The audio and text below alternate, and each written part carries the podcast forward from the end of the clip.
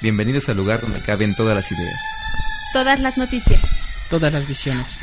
Todas las imágenes. Todas las opiniones. Y todos los lugares. El Alep.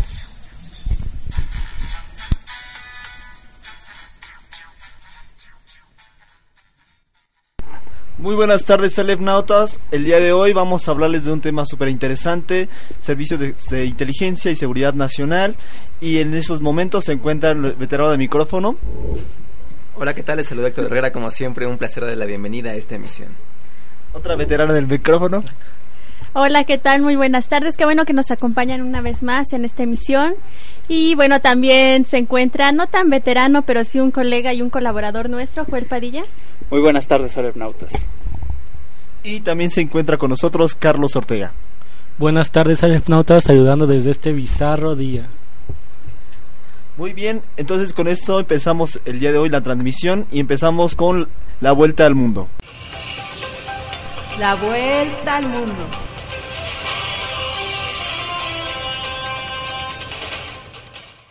En América. América Latina, el lugar con más bullying en el mundo. La situación es grave. Todos los estudios demuestran que el bullying afecta directa o indirectamente al 70% de los estudiantes en la región, dijo a periodista y especialista en derechos de niñez de la entidad, Mónica Darrell. Citó que estudios de esa organización realizados en 12 países como Honduras, Nicaragua, Guatemala, El Salvador, Brasil, Colombia, Ecuador, Perú, Paraguay, Haití, República Dominicana y Bolivia coincideran con otros informes sobre el tema. América Latina no solo es la región donde más se registra acoso en las escuelas, sino que también es la región más violenta del mundo. Cuando vemos los estudios internacionales de los 10 países más violentos, hay 6 o 7 países de América Latina en esa lista, acotó. Dagger participó este miércoles en la presentación de una guía nombrada Caja de Herramientas para enfrentar el acoso escolar de manera integral y un estudio sobre la situación de Panamá que también alerta sobre el fenómeno. La representante del Fondo de Naciones Unidas para la Infancia, UNICEF, en Panamá, Uma Macaulay, manifestó que el acoso escolar afecta tanto a la víctima directa como a los testigos, los profesores y todo el proceso de aprendizaje. Eso es algo que no se puede tolerar porque en este momento, en una región del mundo sumamente inequitativa, la educación es una de las únicas opciones que tenemos para mejorar el ambiente de inequidad, advirtió Macaulay. Por su parte, Darrell manifestó que el fenómeno es prevenible y debe ser intolerable. Desde el hogar, los espacios comunitarios de escuela se puede frenar. A juicio del especialista, el acoso escolar refleja la violencia social, la discriminación existente y la falta de tolerancia a las diferencias. Se puede salir si se le da prioridad a los temas de convivencia y tolerancia en las escuelas, advirtió.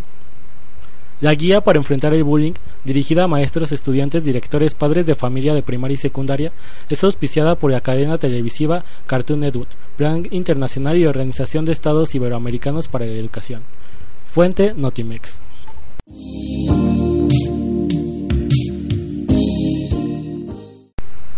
Y seguimos nuestro recorrido por el mundo en Europa. Bruselas presentará este año reglas para acabar con el modelo de Apple.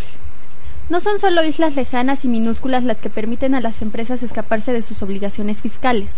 El fraude fiscal, ya sea saltándose la legalidad o bordeándosela, está instalado en el corazón de los países desarrollados. Allí es donde las multinacionales como Apple, Amazon, Google o Starbucks se valen de la ingeniería fiscal para pagar cantidades ridículas pese a sus ingresos multimillonarios.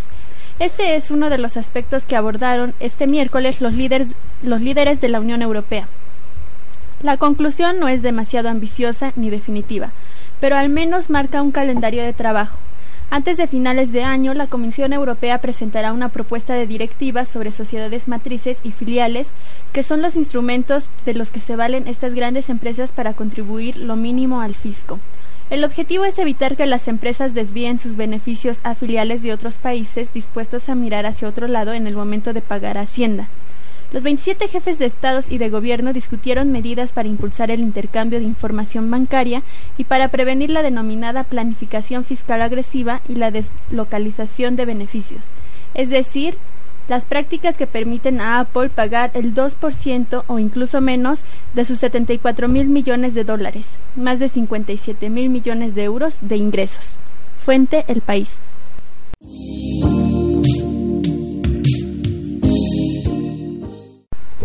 En Asia, el virus emergente H7N9 es transmitible entre mamíferos.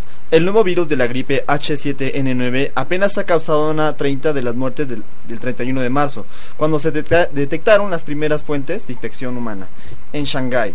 Pero estos científicos chinos no parecen dispuestos a correr ningún riesgo, ningún riesgo, y las principales instituciones del país se han volcado en la investigación urgente del virus emergente. Según sus datos recién obtenidos en los hurones, el sistema modelo de la gripe humana, el H7N9 es capaz de replicarse en las vías respiratorias altas, lo que facilita su transmisión y también las profundas, de lo que agrava sus síntomas. El virus se contagia eficientemente entre los hurones por contacto directo y por menos con eficacia por aire. Estas condiciones apropiadas, la transmisión de la persona a persona puede ser posible. Concluyendo la revista Science, 30 investigadores en conjunto de la investigación de gripe permitieron que la Universidad de Shantou y Hong Kong, el Centro Chino y la Prevención de Enfermedades en Pekín y otras instituciones en China, en colaboración con la Universidad de Toronto y los virólogos del Hospital Infantil de St. Jude en Menzies, junto con el referente mundial de gripe. La posibilidad de contagio eficaz entre personas es de gran preocupación para los epi- epidemiólogos. De los 125 casos humanos confirmados, los primeros del mes, los cuartas partes han tenido contacto con pollos en la granja, porque los principales sospechosos son del foco de infección humana. Los investigadores también han registrado algunos casos de brotes familiares, por lo que consideran probable que el H7N9 tenga cierta capacidad de contagio entre persona a persona, aunque obviamente limita otra cosa que habría supuesto ya en una pandemia. En la secuencia genética del virus también se apunta que ya ha determinado en algunas mutaciones favorables a sus réplicas en humanos, al menos en la generación de mamíferos.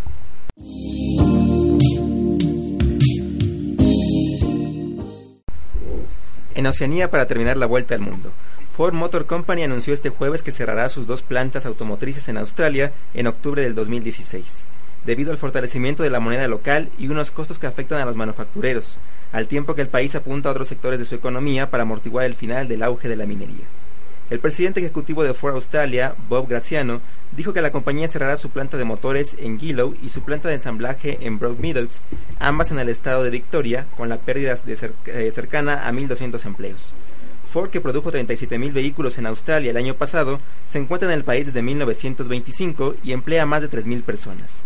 Pero últimamente ha luchado con un descenso de las ventas, costos altos y un dólar australiano aparentemente por encima de su par estadounidense. Nuestros costos son el doble que en Europa y casi cuatro veces que la Ford en Asia, señaló Graziano. El negocio simplemente no remonta y la fabricación es viable para Ford en Australia, agregó.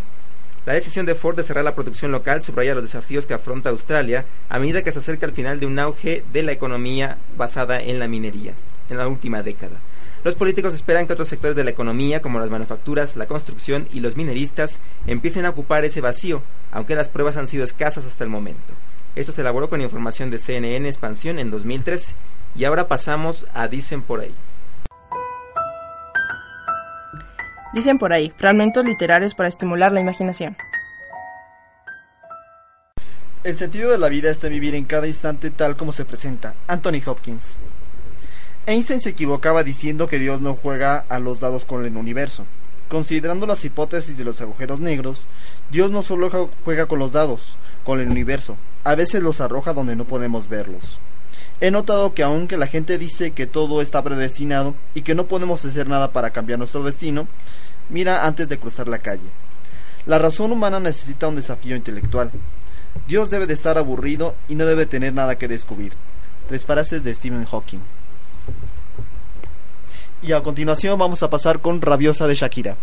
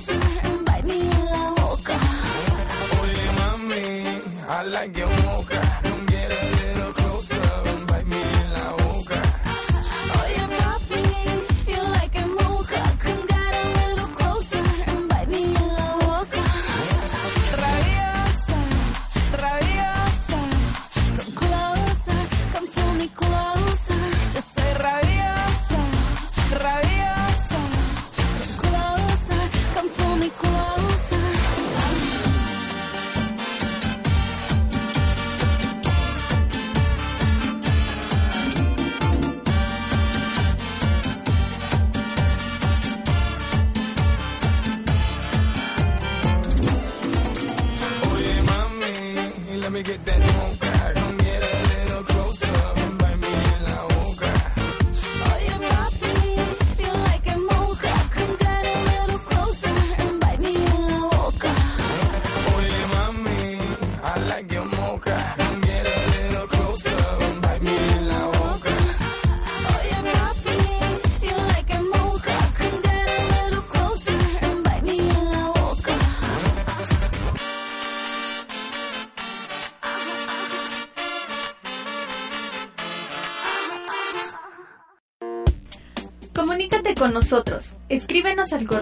en la gmail.com y visita nuestro blog www.elalevcomunicaradio.blogspot.com. Y a continuación vamos con la trivia. Tri. Ti, Trivia. contesta y ganan. Trivia. En esta ocasión tenemos un ejemplar de la revista Rayuela, revista iberoamericana sobre niñez y juventud en lucha por sus derechos. El número 6 con el tema de la violencia escolar. Este ejemplar es cortesía de Rayuela para la primera persona que conteste correctamente el nombre de dos agencias de inteligencia de países de Medio Oriente. El ganador deberá recoger el premio en la Facultad de Ciencias Políticas y Sociales de la UNAM de lunes a viernes en un horario de 10 de la mañana a 7 de la tarde. Y ahora pasamos a un café con. Un café con el espacio de entrevistas. Bueno, el día de hoy nos encontramos aquí en cabina con uno de nuestros amigos y colaboradores. Él es Joel Pa- Padilla. Ya lo han escuchado en su sección Perception Management. Joel, bienvenido de nuevo. Muchas gracias, Sonia. Encantado de estar aquí otra vez. Y bueno, el día de hoy estamos hablando sobre el tema seguridad nacional, servicios de inteligencia. Vamos primero a plantear algunos conceptos importantes. ¿Qué se entiende por esto? Ok, Sonia. Por seguridad nacional vamos a entender todas las acciones para preservar la integridad del Estado. Son todas las acciones para asegurar la permanencia del Estado. Pero antes de entender este concepto, permíteme remontarme un poco a desde dónde inicia. Y la paz de Westfalia, que dictamina el surgimiento del Estado-Nación, es el parteaguas para entender este concepto.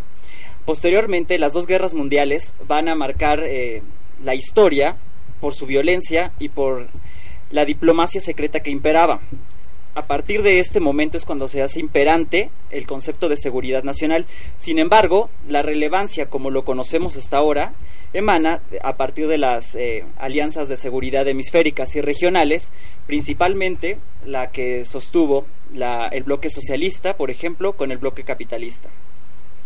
Como te comentaba Sonia, Héctor, la seguridad nacional se encarga de todas las acciones para preservar la seguridad, salvaguardar la existencia del Estado.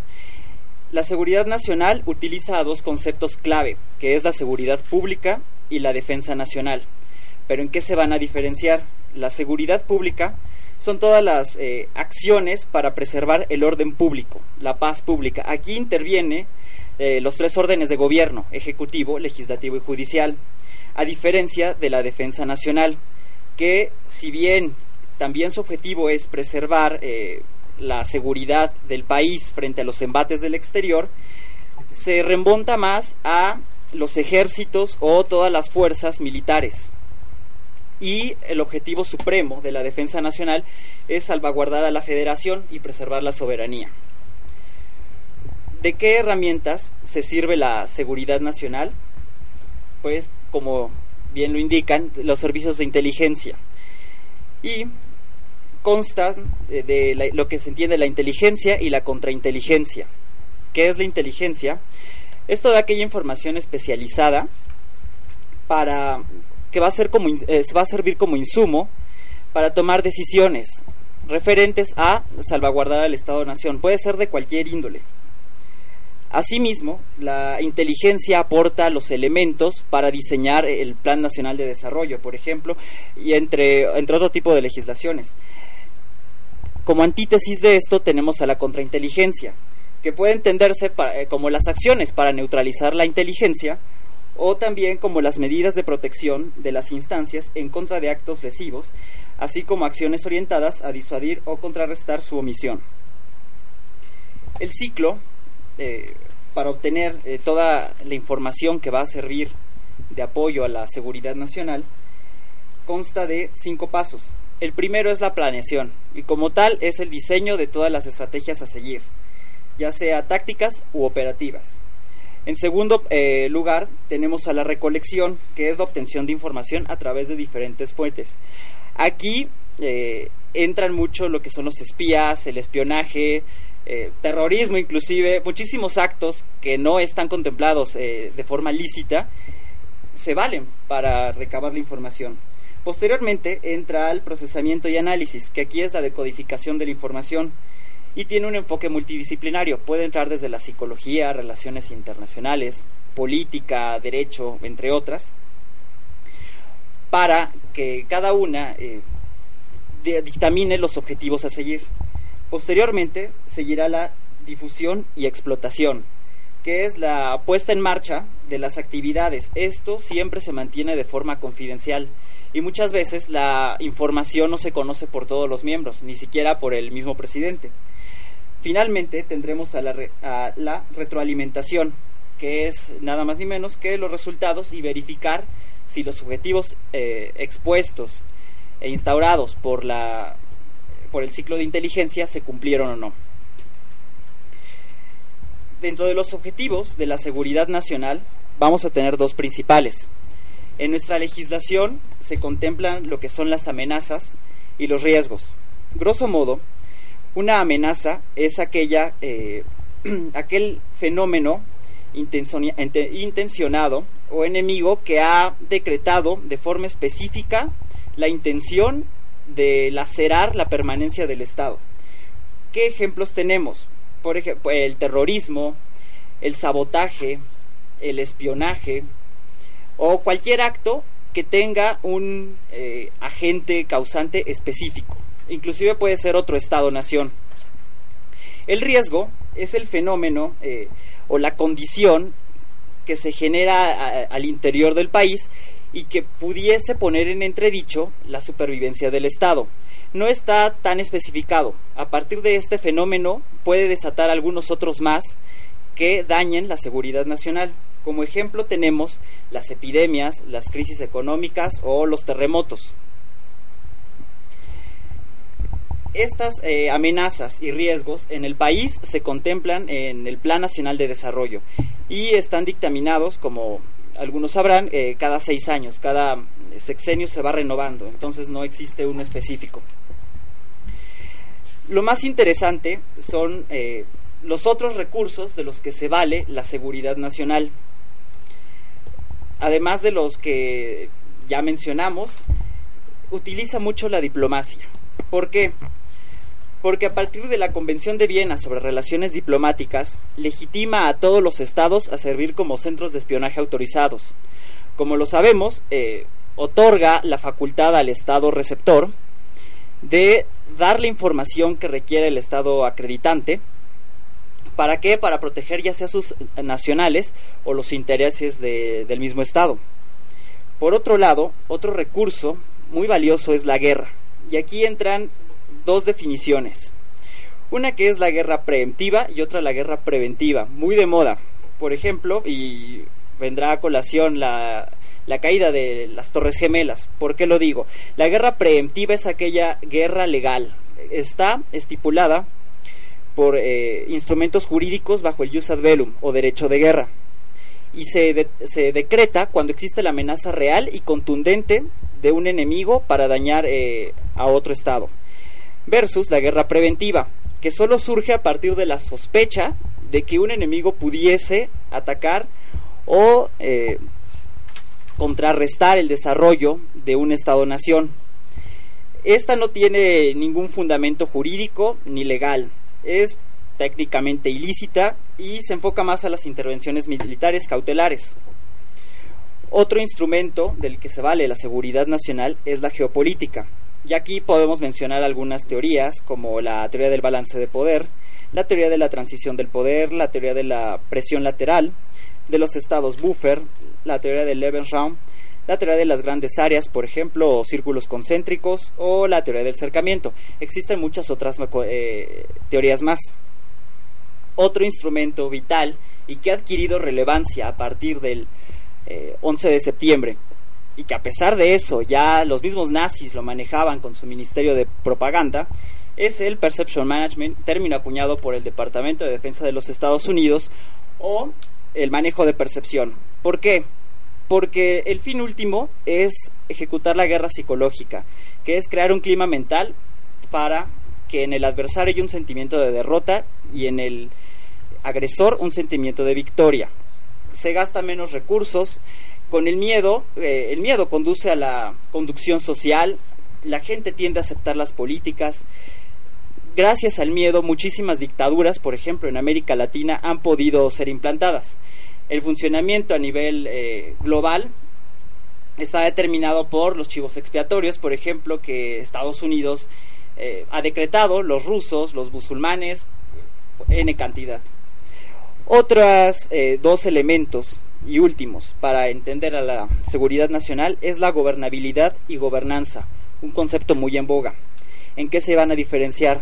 Eh, la gobernabilidad es una cualidad de los sistemas societales. Aquí eh, eh, lo vamos a entender como una situación de estabilidad, es una situación de calma social, de paz social, de cohesión social.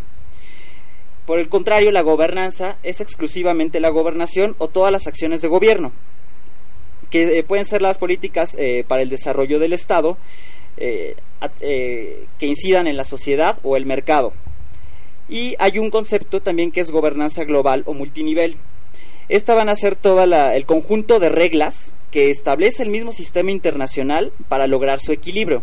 Un ejemplo es la Unión Europea, un ejemplo de gobernanza global y multinivel. Finalmente, algunas, eh, algunos servicios de inteligencia. Eh, en México es el CISEN el encargado de esta área. En Estados Unidos son dos, se entiende, el, la CIA, que se encarga de la investigación a nivel eh, exterior e interior, y el FBI, que es el Buró Federal de Información. Sin embargo, existe también la Agencia de Seguridad Nacional. Hay que aclarar, acotar, que la Agencia de Seguridad Nacional solo se encarga de decodificar la información y todos los archivos.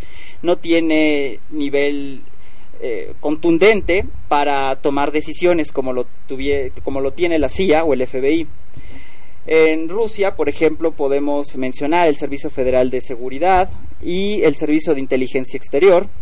En Rusia, el Servicio Secreto de Inteligencia y el Servicio de Seguridad, o mejor conocidos como el MI6 y MI5. También están los de Israel e Irán, pero esa ya es eh, pregunta para nuestros alepnautas.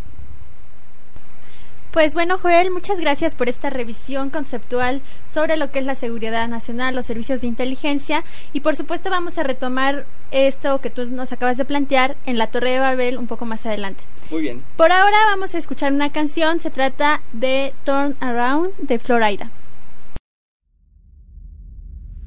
and I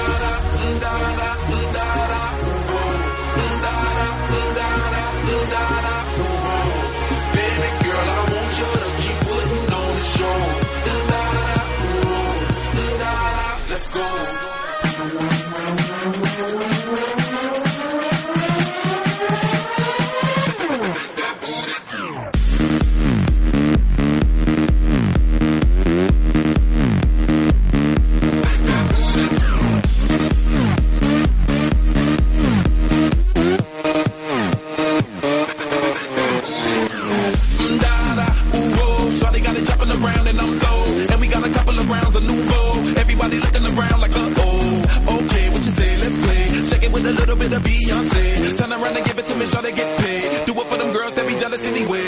On stage, I wanna be a maid. Pop that, drop that, it's your birthday.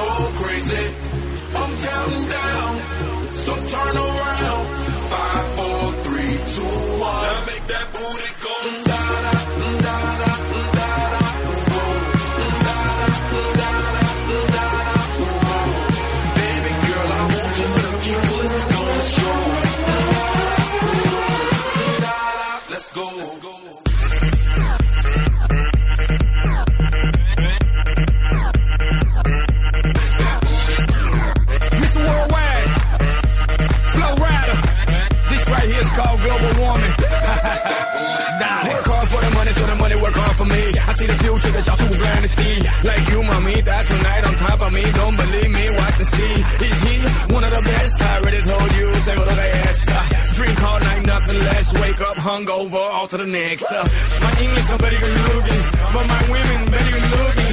You meet 'em, greet 'em, and need 'em. I meet 'em, greet 'em, and eat 'em, feast. I'm an animal monster beast. You own her, that means you got married. Not me, I just hit, at least. Let's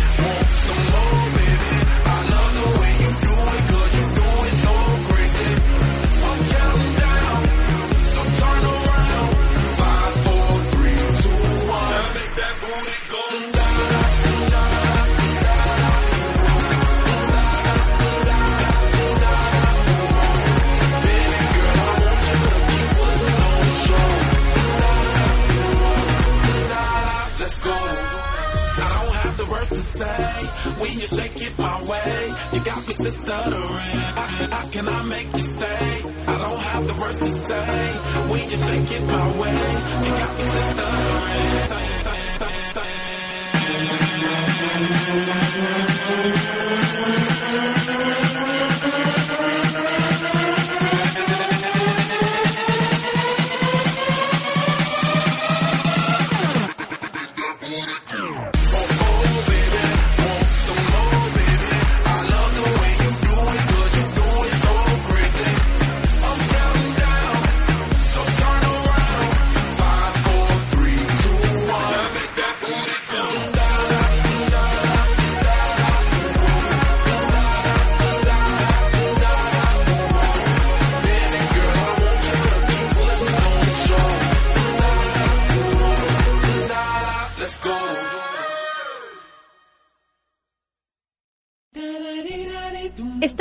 escuchando El Aleph por Comunica Radio.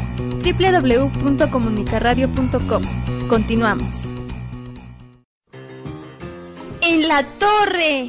De Babel. Bueno, y a continuación tendremos la Torre de Babel. Para este tema me parece sumamente interesante que ha habido unos cambios a nivel internacional, ya cuando viene la caída de la URSS, viene un desplome de esta institución y ahora lo importante es dónde queda el enemigo, ahora dónde la seguridad nacional se va afectada. Vemos en el ca- caso mexicano, cuando donde estaba la la- el Departamento de Seguridad Federal, donde fue propuesto desde Carranza hasta casi casi los noventas, y aquí era muy interesante porque era fuera de la ley. Y con estos cambios a nivel internacional se tuvo que institucionalizar y tenemos actualmente lo que se conoce como el CISEN.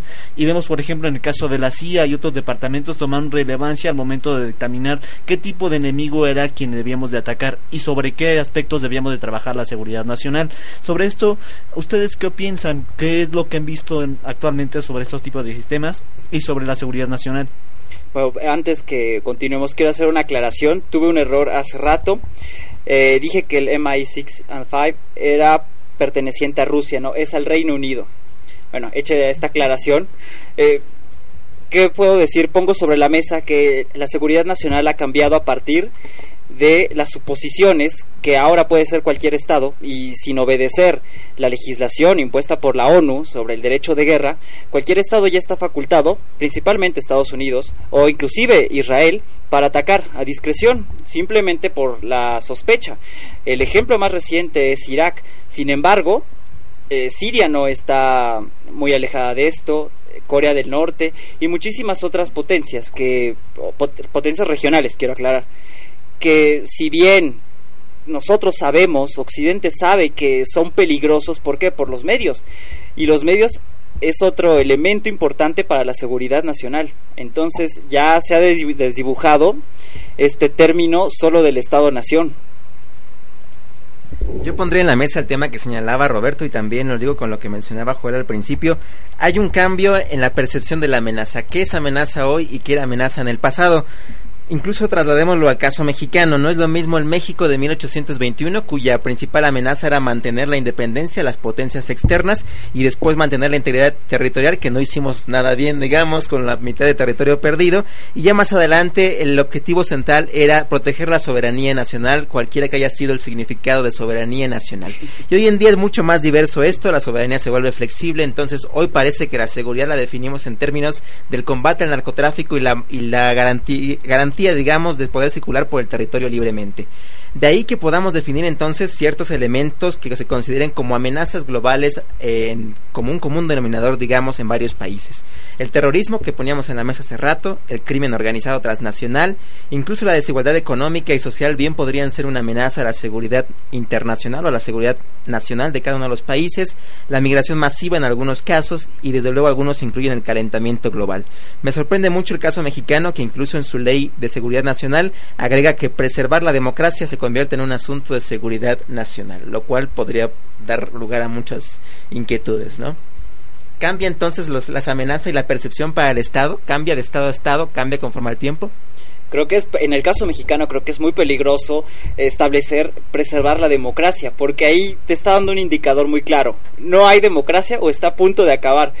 Y si tomamos el terrorismo o el crimen organizado como elementos que están eh, teniendo mayor relevancia, a final de y que tienen mayor presupuesto, inclusive que algunas eh, secretarías, muchos otros financiados por otros eh, estados, eh, van equilibrando la balanza eh, a favor de la ambigüedad en el término. Bueno, creo que también esto se debe a que hay una redefinición de lo que es seguridad nacional, ¿no? Antes era solo el Estado, no había un actor más importante que el Estado, entonces todo iba en torno al Estado y la seguridad del Estado, velar por los intereses del Estado. Pero hoy en día hay tantos actores poderosos dentro del mismo Estado que la seguridad ya no puede ser definida solo en términos de intereses nacionales, ¿no? Hay otros tipos de intereses, llámese políticos, económicos, que ya influyen dentro de la definición de seguridad nacional, ¿no? Creo que esa es una de las partes importantes. Y por supuesto también retomando un poco lo que se comentaba al principio, el cambio del concepto de seguridad después del 11 de septiembre. Porque antes una amenaza eh, para Estados Unidos, bueno, durante la Guerra Fría era la Unión Soviética y todos decían no va a haber una tercera guerra mundial, va a haber ahora el uso de armas químicas, biológicas y nucleares digamos, el, el, sentido de la amenaza estaba en torno a lo que era la guerra. Después del 11 de septiembre, la, la, amenaza a la seguridad nacional puede ser cualquier cosa. O sea, es un acto terrorista, es que violen el territorio, el, el espacio aéreo, que violen el territorio físico. Una amenaza ya puede ser cualquier cosa y no, no proviene necesariamente de un Estado, ¿no? Sino de que hay otros actores que están también involucrados en cuestiones de seguridad. Claro, y retomando justo lo que decías, la pregunta obligada es, ¿seguridad para quién? ¿Cómo se va conformando esto? Y justamente algún tema que se nos ha olvidado hasta el momento, el interés nacional. ¿Cómo podemos definir qué es un interés nacional y en torno a quién se efectúa el mismo? Por lo tanto, ustedes están mencionando mucho el, un enemigo consensuado. Y retomando el ejemplo de México, si bien lo que se necesita es esta integridad territorial y se utiliza el ejército, el ejército era como primer misión simplemente cuidar la integridad del territorio. Ahora, ¿por qué tenemos que estar viendo al ejército combatiendo a la misma policía comunitaria que aquí en un territorio donde el mismo seguridad pública no puede hacer su, su trabajo bien? Hacen que desplegar las tropas y no atacan justamente a lo que ellos mismos han denominado una guerra contra el narcotráfico. En lugar de ir hacia allá, se desvían y empiezan a atacar a estos grupos de autodefensa, en la cual lo único que dicen es, oigan, ustedes no están haciendo bien su trabajo. Bueno, me puse a investigar un poquito sobre cómo estuvo el sexenio de Calderón en este aspecto y había algo interesante en este aspecto. Teníamos, por ejemplo, la Agenda Nacional de Riesgos que era definida por un, un ser por el CISEN y por parte del Ejecutivo y de otras instancias gubernamentales. ¿Cuál fue el problema aquí? Tenemos el sistema de, seguridad nacional donde se ve respaldado por la CEGOP, el por la Sedena, por la Semarnat, la seguridad, la Secretaría de Seguridad Pública y entre otros actores. Entre ellos, cada uno de ellos tenía sus propios sistemas de inteligencia y que junto con ellos se trataban de compaginar para poder crear un sistema de acción para dichas instituciones. ¿Cuál había el detalle? El primer detalle que había, entre ninguno de estos se hablaba. Entonces es algo muy gracioso porque ni el CISEN le hablaba a CERNAP, ni siquiera le hablaban a la Secretaría de Seguridad Pública, entonces era un problema de coordinación terrible. Y aparte, después de esto teníamos que estos informes se lo tenían que dar al secretario técnico y el secretario técnico tenía que estarlos detrás de ellos correteándolos para ver saber cuándo les daban la información, porque en la ley está estipulado, te tengo que dar la información, pero no te digo cuándo. Por otro lado, ya cuando el secretario técnico al fin, después de tanto tiempo, obtenía la información, se la tenía que pasar al presidente y el presidente te recibía, aparte de la información del secretario técnico, recibía la información de CERNAP, de la CIA, en fin, una serie de instituciones, entonces era tomar cuatro informes y hacerlos uno solo y de ahí tener en cuenta qué acción se debía de hacer para atacar, no sea narcotráfico y otras instituciones. Por otro lado, mencionaba Sergio Guayo hace un tiempo que había el detalle de que había que diagnosticar el diagnóstico en cuanto a narcotráfico. ¿A quién pone en peligro? ¿Al gobierno o al Estado mismo? Y también ahí mismo yo cuestionaría un poco si realmente es comunicación, lo pondría entre paréntesis o interrogaría, o si no más bien todo proviene de una mala estrategia y definición en un principio de lo que es seguridad nacional. No puedes estar comunicando entre, las instituciones si ni siquiera sabes qué es una seguridad nacional, si no solamente dentro de la institución debe de haber programas, sino a nivel académico no se, no se ponen en cuenta qué es lo que se debe de preservar. Poniendo otro tema en la mesa, el papel de las agencias de inteligencia hoy en día. En el marco de la Guerra Fría era bastante claro qué hacían las agencias de inteligencia. Tenemos el caso de la extinta KGB y la CIA. Estaban espiándose mutuamente. Incluso había esta competencia que mencionaba Roberto entre las dos agencias, la CIA y el FBI, por obtener la información. Y todas las agencias a nivel internacional jugaban este tipo de dinámicas. Hoy en día, en el ambiente en que estamos viviendo, las agencias de seguridad, las agencias de inteligencia juegan este mismo rol de espionaje o ya tienen un cambio de variables, se dedican a la cacería política, como alguna vez se le acusó a las agencias mexicanas. ¿Cuál es el rol de las agencias en el contexto actual? Creo que tú has dado en el clavo, Héctor. Depende de la región, definitivamente. Si estamos hablando de una potencia regional o hemisférica, en efecto va a ser el papel de vigi- vigilante del, del mismo estado de la población, pero también de los contrincantes de los otros estados. En cambio, tristemente en Latinoamérica o en África, por mencionar algunos ejemplos, las agencias de seguridad, eh, los servicios de inteligencia se reducen a espionar a la población. ¿Para qué? Para proteger pequeños grupos políticos, pequeñas clases en el poder y perpetuarlas.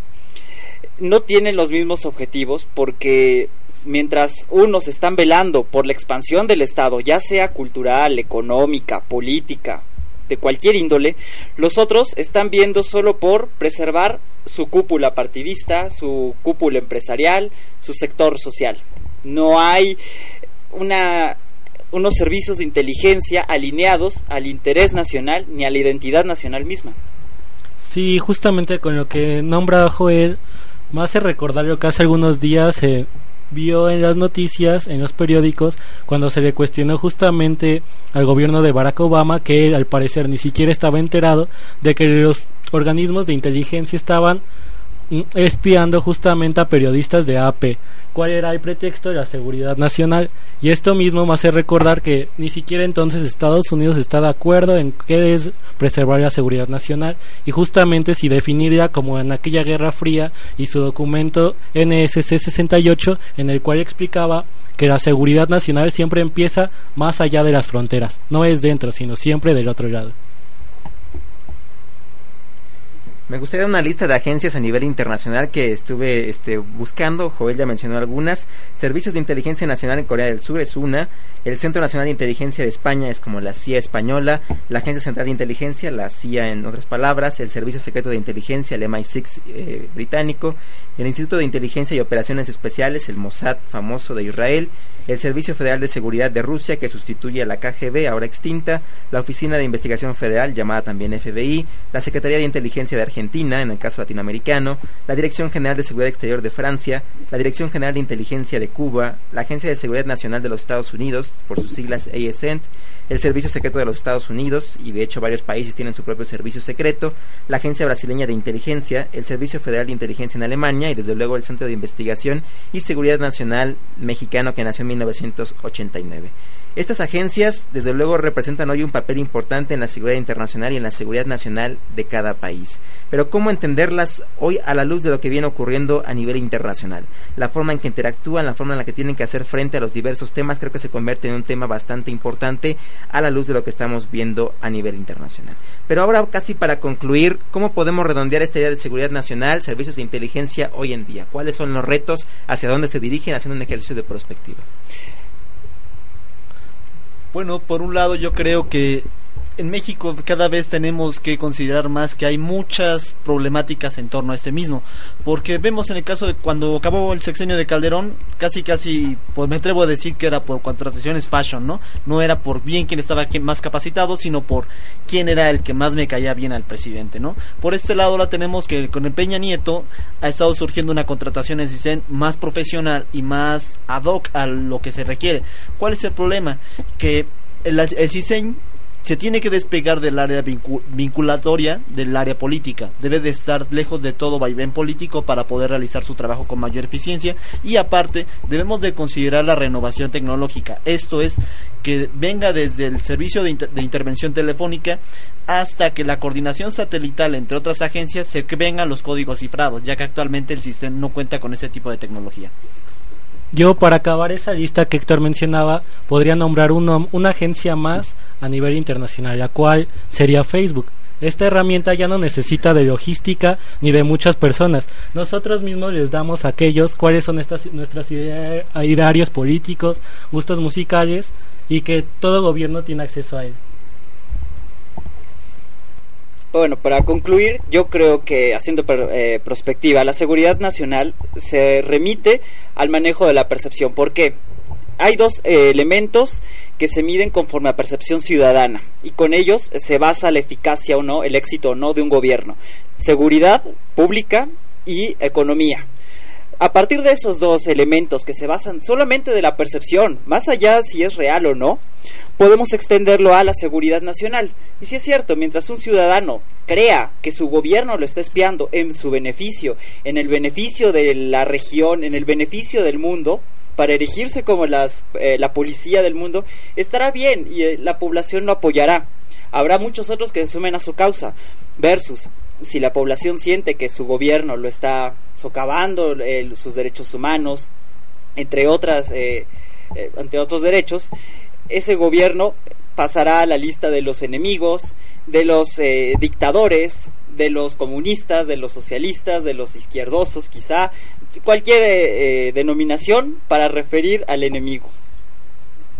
Bueno, yo terminaría un poco haciendo el análisis de las grandes tendencias globales en general para ver cuál sería el papel de las agencias de inteligencia y los servicios de inteligencia en el mundo.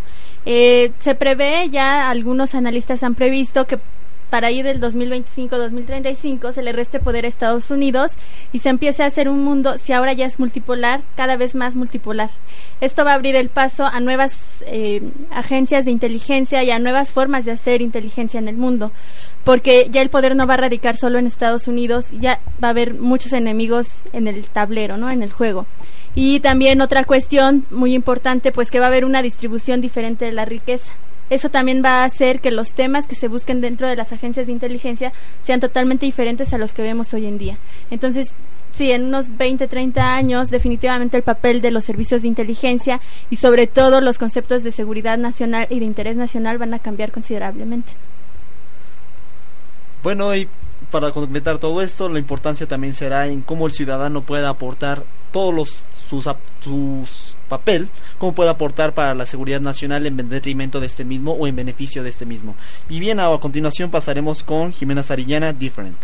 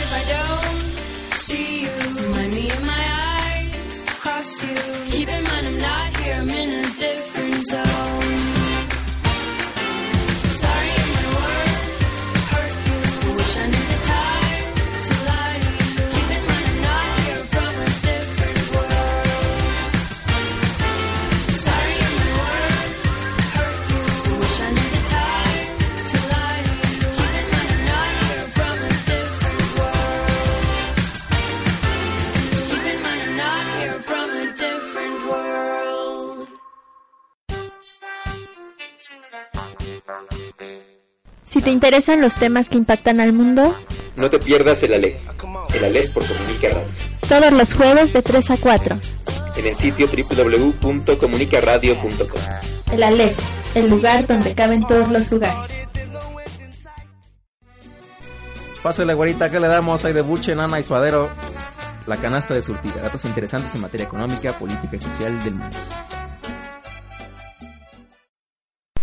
Estamos en la canasta de surtida y hablando un poco sobre servicios de inteligencia, hoy vamos a presentar cuáles son las nueve mejores agencias de inteligencia en el mundo. En el último lugar vamos a, a colocar a la Bundesrichtendienst, la BND de Alemania. Este servicio de inteligencia reclutó a operativos de la inteligencia nazi después de la Segunda Guerra Mundial y se encargaba de los conflictos entre la Alemania oriental y occidental en los primeros años de su existencia.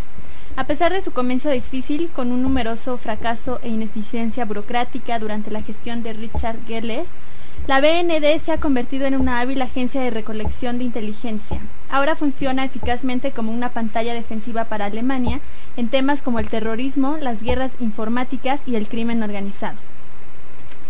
Después tenemos a la MI6 del Reino Unido, famosa por el personaje James Bond de Ian Fleming. La organización es eh, oficialmente conocida como el Servicio Secreto de Inteligencia que ha estado operando desde 1909. Sus días de gloria fueron durante la Segunda Guerra Mundial, donde rindió con eficacia al romper códigos y esfuerzos de contrainteligencia en contra de los alemanes. Recientemente se reportó que el MI6 tuvo que ver con la captura del controversial primer ministro de Libia, Salih al-Islam Gaddafi, aunque ha sufrido cortes de personal cortes recientemente y al haber cerrado un número de sus instalaciones aún es una fuerza importante en el mundo del espionaje. Posteriormente se encuentra la Dirección General de la Seguridad Exterior de Francia, eh, que se enfoca la mayoría de sus, refuerzos en contra del terrorismo y la seguridad nacional francesa, con un auto reportado de 20 ataques terroristas prevenidos. El más notorio de ellos involucrando el hundimiento del barco Greenpeace Rainbow Warrior en 1985. Sus operaciones internacionales han incluido el entrañamiento del Servicio de Inteligencia de Bahrein y actividades en el Medio Oriente como parte de la guerra contra el terrorismo. Después se encontraría eh, como el, eh, la agencia de Rusia, que es la Glavnoy Razvedit Patel Noye Upravlen, perdonarán mi ruso, muy malo. Esta surgió después de la KGB y de otros servicios de inteligencias como el E- FSB y el SBR, que eran de la Unión Soviética. Es la agencia de inteligencia rusa actualmente y ha existido desde antes de la Segunda Guerra Mundial. Aparte de sus operaciones clandestinas, el grupo también está al frente de varios comandos Spetsnaz de fuerzas especiales para acción más directa. Muy poco se sabía acerca de la existencia de la GRU hasta que los rusos que huían hacia el oeste empezaron a divulgar información, el más notable siendo Vladimir Rezun. Su larga persistencia y la falta de información acerca de sus actividades señalan a una organización efectiva para su trabajo. Posteriormente tenemos la ala de investigación y análisis de la India, la RIAW, que es la agencia de inteligencia externa de la India, la cual ha lidiado sobre todo con conflictos directos e indirectos con Pakistán. La organización fue instrumento en la formación de Bangladesh, incursionando en operaciones como robo falso de banderas para incrementar un sentimiento antipakistaní, entrenar a rebeldes Mukti Banini y lidiar con intentos de asesinato de oficiales de Bangladesh de, de alto rango. La organización también se ha visto envuelta en conflictos en Sri Lanka, afuera de las Maldivas. A pesar de la existencia de Bollywood, hay muy pocas películas acerca de las actividades de esta organización, a comparación del número de películas que existen, por ejemplo, sobre la CIA. Luego tenemos al Servicio de Inteligencia de Pakistán, una de las agencias de inteligencia más establecidas. Esta ISI, pakistaní, tuvo una parte muy importante en mantener los intereses soviéticos fuera de Pakistán durante la Guerra Fría, con la ayuda de entrenamiento de agentes de la CIA. Las actividades de la organización parecen no tener límite, desde el tráfico de materiales fuera de Estados Unidos para sus plantas nucleares, tortura brutal y asesinato de insurgentes, hasta suprimir sentimientos antipakistaníes sobre todo el mundo. No podríamos dejar de mencionar al Servicio de Inteligencia chino, con la presencia creciente de China como poder mundial, la inteligencia ha crecido por esas influencias.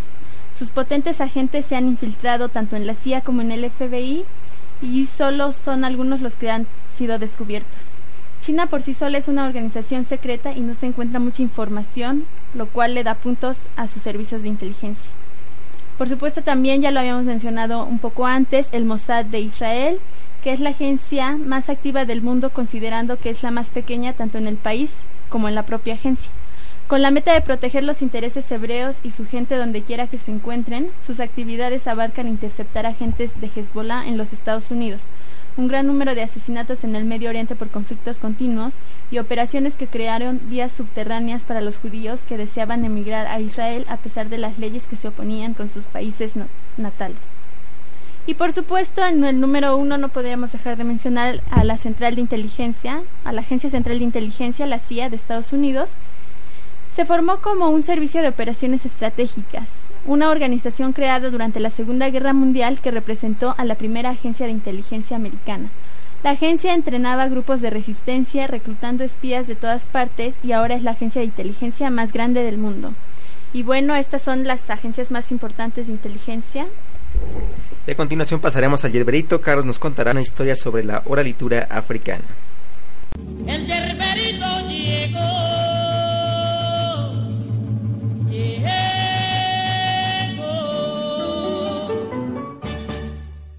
cómo se esparció la sabiduría en el mundo.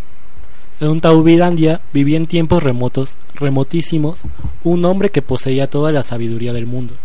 Se llamaba Padre Anansi, y la fama de su sabiduría se había extendido por todo el país, hasta los más apartados rincones, y así sucedía que de todos los ámbitos acudían a visitarlo la gente para pedirle consejo y aprender de él. Pero he aquí que aquella gente se comportó indebidamente y Anansi se enfadó con ellos. Entonces pensó en la manera de castigarlos. Tras largas y profundas meditaciones, decidió privarles de la sabiduría, escondiéndola en un lugar tan hondo e insospechado que nadie pudiera encontrarla. Pero él ya había prodigado sus consejos, y ello contenía parte de la sabiduría que, ante todo, debía recuperar. Y lo consiguió, al menos así lo pensaba nuestro Nancy. Ahora debía buscar un lugarcito donde esconder el cacharro de la sabiduría, y sí, también él sabía un lugar, y se dispuso a llevar hasta ahí su preciado tesoro.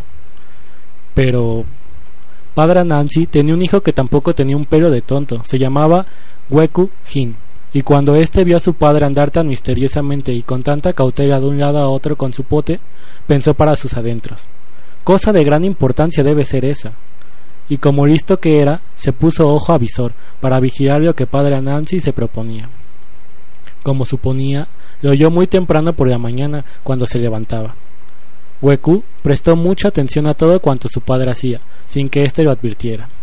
Y cuando poco después Anansi se alejaba rápida y sigilosamente, saltó de un brinco de la cama y se dispuso a seguir a su padre por donde quiera que éste fuese, con la precaución de que no se diera cuenta de ello. Weku vio pronto que Anansi llevaba una gran jarra y le aguijoneaba la curiosidad de saber lo que en ella había. Anansi atravesó el poblado. Era tan de mañana que todo el mundo dormía aún. Luego se internó profundamente en el bosque. Cuando llegó a un macizo de palmeras altas como el cielo, buscó la más alta esbelta de todas y empezó a trepar con la jarra o pote de la sabiduría, pendiendo de un cordel que llevaba atado por la parte delantera del cuello. Indudablemente quería esconder el jarro de la sabiduría en lo más alto de la copa del árbol, donde, seguramente, ningún mortal había de acudir a buscarlo. Pero era difícil, y pesada la ascensión. Con todo, seguía trepando y mirando hacia abajo. No obstante la altura, no se asustó, sino que seguía sube que sube. El jarro que contenía toda la sabiduría del mundo oscilaba de un lado a otro, ya a derecha, ya a izquierda, igual que un péndulo, y otras veces entre su pecho y el tronco del árbol. La subida era ardua, pero Anansi era muy tosudo. No cesó de trepar hasta que Wekujin, que desde su puesto de observatorio se moría de curiosidad, ya no lo podía distinguir. Padre, le gritó, ¿por qué no llevas colgado de la espalda ese jarro preciado? Tal como te lo propones, la ascensión a la más alta copa te será empresa difícil y arriesgada. Apenas había oído a Nancy estas palabras, se inclinó para mirar a la tierra que tenía a sus pies. Escucha, gritó a todo pulmón. Yo creía haber metido toda la sabiduría del mundo en este jarro, y ahora descubro de repente, que mi propio hijo me da lección de sabiduría. Yo no me había percatado de la mejor manera de subir este jarro sin incidente y con relativa comodidad hasta la copa de este árbol, pero mi hijita ha sabido lo bastante para decírmelo. Su decepción era tan grande que, con todas sus fuerzas, tiró el jarro de la sabiduría todo lo lejos que pudo. El jarro chocó contra una piedra y se rompió en mil pedazos. Y como es de suponer, toda la sabiduría del mundo que ahí dentro estaba encerrada se derramó, esparciéndose por todos los ámbitos de la tierra. Autor desconocido. Bueno, por el día de hoy hemos terminado, no sin antes despedirnos con Héctor Herrera, Sonia Desiga. Joel Padilla. Carlos Ortega. Bueno, y agradeciendo una vez más a Levnautas que nos hayan oído, no sin recordarles dónde nos pueden escuchar. Más. ¿Y dónde, Roberto? www.lalefradiointernet.wix.com Diagonal sitio, todos los jueves de 3 a 4 pm.